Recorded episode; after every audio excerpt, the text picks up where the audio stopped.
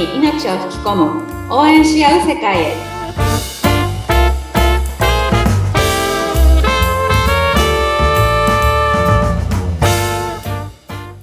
こんにちはキャンプファイヤー公式パートナーの八幡英子ですはい、インタビュアーを務めております。私、ズッピーこと、ズシヒテツグです。えいこ姉さん、今日もよろしくお願いします。ズッピーさんお願いしますはーい。我々、とってもね、明るいえいこ姉さんと、ズームでえーやってますけども、今日も素敵な笑顔で、お肌ツヤツヤでございまいす。や慣れ慣れしくてすいません。いやいやいやいや、もう自由に、もうえいこ姉さんの番組ですから、自由にやってくださいね。なんか忘れてました。はい。まだね、あの、リスナーの皆さんもえいこ姉さんのことを知り尽くせてないんですけども、ちなみに、はい。えいこ姉さん、お住まい、どの辺なんですか？か ?NG だったらいいですけど、ども。うん、私北海道に住んでるんですよこれ今も北海道ですか？これ。今も北海道ですこういう時代ですよね。ですよね本当ですよ。え、北海道どの辺って限定しても大丈夫ですか？あの、普段は札幌で仕事はしてるんですけど、うん。私の住住まいは恵庭市っていうところなんです。恵庭市。わからないでしょ？恵う庭市っんて。。そう、Facebook にはそう書いてありましたけど、どこかわかりませんでした。はい。でもあの、千歳から札幌の間にあるので、うん。多分皆さん飛行機でね、千歳空港降りて、はい。札幌移動するじゃないですか。うん。その時必ず通ってるんですよ。本当に。そう。そ、そんなに北海道行くチャンスもあまりないかもしれないんですけども。うん。そうか、じゃあ北海道から東京とやって、ポッドキャストで皆さんと繋がってるという、随分こう立体的な感じですね。でも、今やっぱりズームがあるので、うん。うん。ほとんど実はお客さん、東京とか大阪、九州の方が多いです。時代ですよね、でもね。うん。そうですね。そう。リモートでほとんど、もう片付いちゃうことが分かっちゃいましたもんね。いや、本当うん。そうですね。はい。ただ、リモートやってて思うのが、うん。ほら前回うち犬3匹いるって言ったじゃないですか。聞きました。はい。まあ、吠える。まあ、吠える。まあ、吠える。はいはいそうはい。やってると吠えるんですよ。そうか。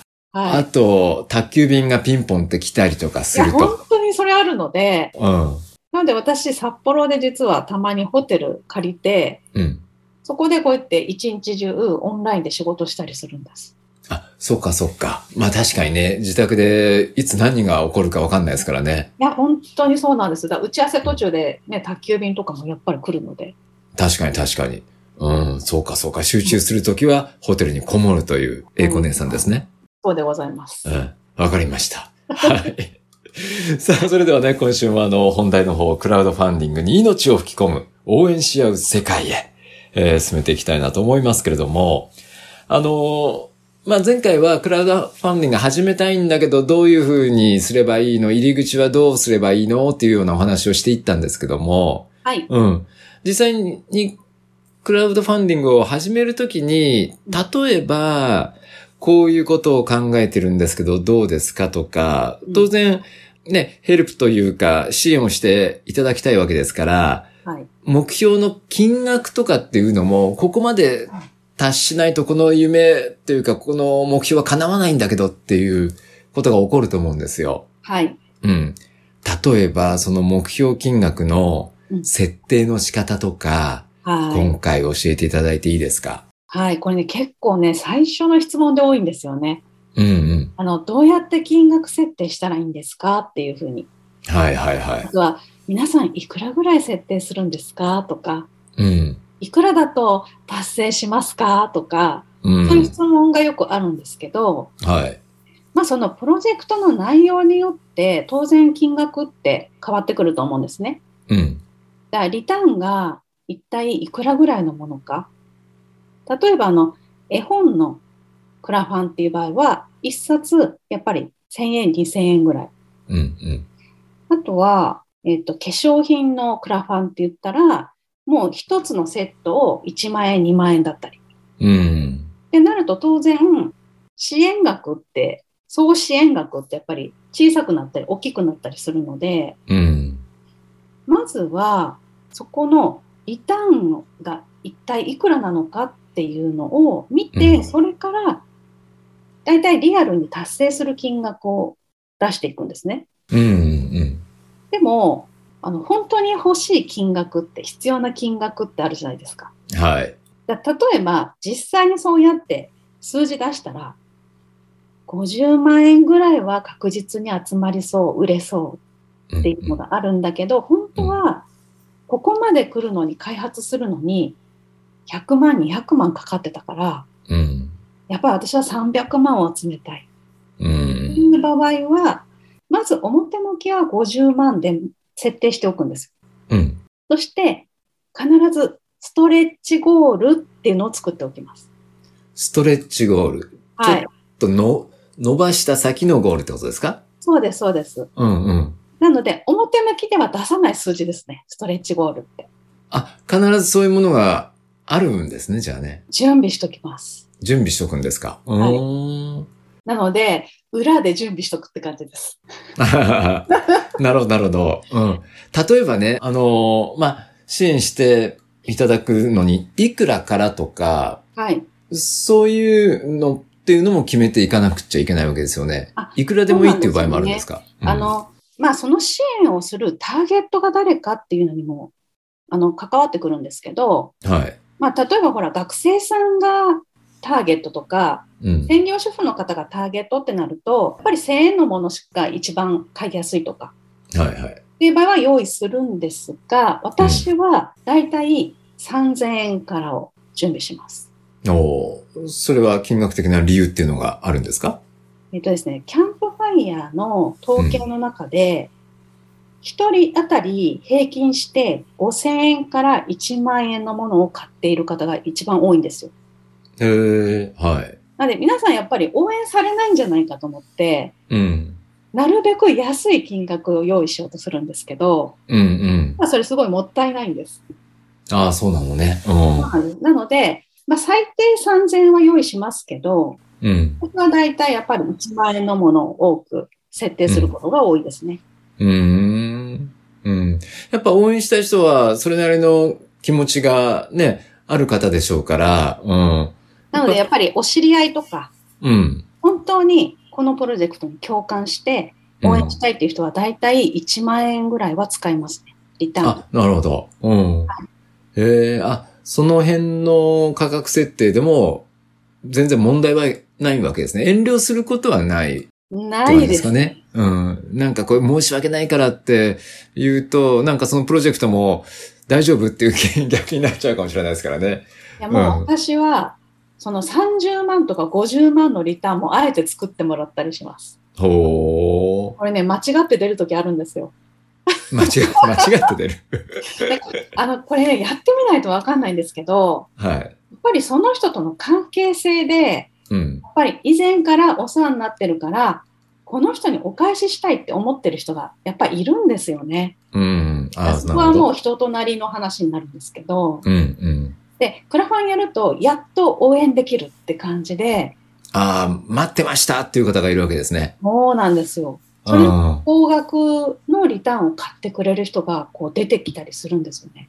うーん。それってあの自分じゃわかんないじゃないですか。うん。らそこは私が価格設定をしていったりとか、うん。でやると、支援額はやっぱり100万は超えたりとかはしますよね。そうなる。うん、確かにそうですよね。やっぱこうやって横で、いや、これはこう、だからこうすれ、するべきって言ってくれる人がいいないと、やっぱ自分でね、あの、まあ、自己 PR するときもそうですけど、俺ってすげえだろってなかなか言えないですよね。ですね。なんかやっぱり応援してっていうことも、やっぱりうん皆さんしたことがない。ああ、そっか。うん。うんこれね、皆さん言いますね。やっぱりすごく怖いって。うん。だからやっぱり金額もそんなに高いの出せないんですよ。うん。だからやっぱりどうやって金額をつけたらいいかわからないっていうので、うん結構私がバシバシバシって金額をうん。取りはします。そうですね。そこはやっぱ英子姉さんに、うんあの、的確なアドバイスをもらった方がいいかなって思いますね。はい。うん。これ、例えばなんですけど、いついつまでにとか、こう、期間が、プロジェクトの期間が限定されてたりするじゃないですか。はい。うん。これって、これぐらいの期間に設定しておいた方がいいよとかって目安ってあるんですか？えっと、まあ、自分で自由に期間は設定できるんですけど、うん。一番成功率が高いって言われてる期間は、えっと、45日間。あ、そんな短い？うーん。あ結構これね、長ければ支援されるかって言ったら、そうでもないんですよね。うん。私は逆に短めの方が、うん。ここに集中して、その支援の依頼とかもできるので、うん。であとは、皆さんし普通の仕事しながら、クラファンのこともやらなきゃいけないので、はい。はい。結構ね、クラファンの公開中って大変なんですよ。うん。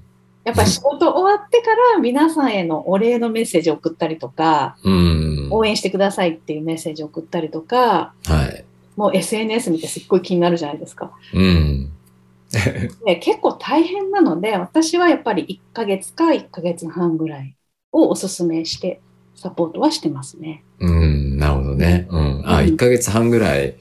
うん。それぐらい、ですねでも、まあ、それでも大変かもしれないですよね。毎回、あの、毎日チェックしないといけないわけですからね。いや、あの、SNS での発信を止めると、うん。支援も一緒に止まります。ああ、そっか。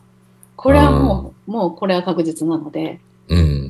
なので発信し続けるって結構エネルギー使うので、うん。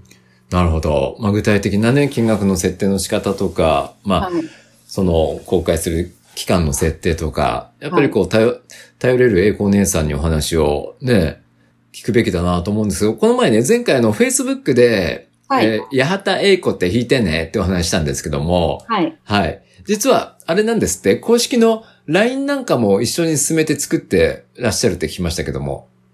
そうなんですよ。うん。あの、クラファン専用のうん。公式 LINE を立ち上げました。あ、そうするとじゃあここに具体的な質問とかも、はい。ここにアクセスしていただければ、お返事いただけるってことですね。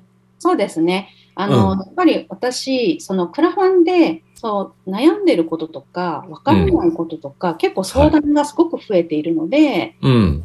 それをこう気軽にお答えできるような場を作りたいなっていうのは前から思ってたんですね。はい。なるほど。なので、そこの公式 LINE で、あの、質問投げかけていただければ、うん。うんあの、お返事するっていう形にしてます。あ、わかりました。これまた心強いアイテム、ツールが増えましたね。は。ないね、そこ、そちらに質問いただければ、うん。ここのポッドキャストでもお答えしていこうかなっていうふうに考えているので。ぜひぜひ、うん、実際にこの質問内容もこの番組の中でね、取り上げていけたらなと思いますので、はい。あのーその公式 LINE なんですけども、えっ、と、リンクは、ポッドキャストの中にある説明欄をご覧いただければ、はい。えーその公式の LINE が出てきますので、ここにご登録いただいてご質問ください。はい。はい。ということになります。あの、具体的なリスナーの方からのね、悩み相談とか、具体例、これからまたあの、一緒に相談できていければ楽しいですね、番組の中でね。質問くれるかな？え いやいやいやなかったらちょっと寂しいんですけど。大丈夫ですよ、姉さん。よ弱気な姉さんなんか見たくないですよ。弱気になるんですよ。大丈夫かな？来るかな？わかりました。人いるかなって。大丈夫。いざだったら僕が書き込みますよ。いいや、なんだ、そんな弱気じゃダメだ。スッピーさん、ちょっと、まずた最初に質問投げていただいて。いやいやいや。わかりました。ここでね、また新しいもう質問のチャンネル、窓口が増えましたので、えーぜひともあのーこのポッドキャストの中の説明欄から、はい。えーご質問頂戴できればと思います。はい。お願いします。また次回あたりからそんなご質問なんかの内容で放送できると楽しいですね。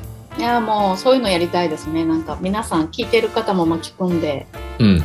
あの、どんどんお話ししていきたいなと思います。はい。あなたからのメッセージ、ご質問など、お待ちしております。はい。えいこ姉さん、今週もありがとうございました。スッピーさん、ありがとうございました。はい。また次回よろしくお願いします。はーい。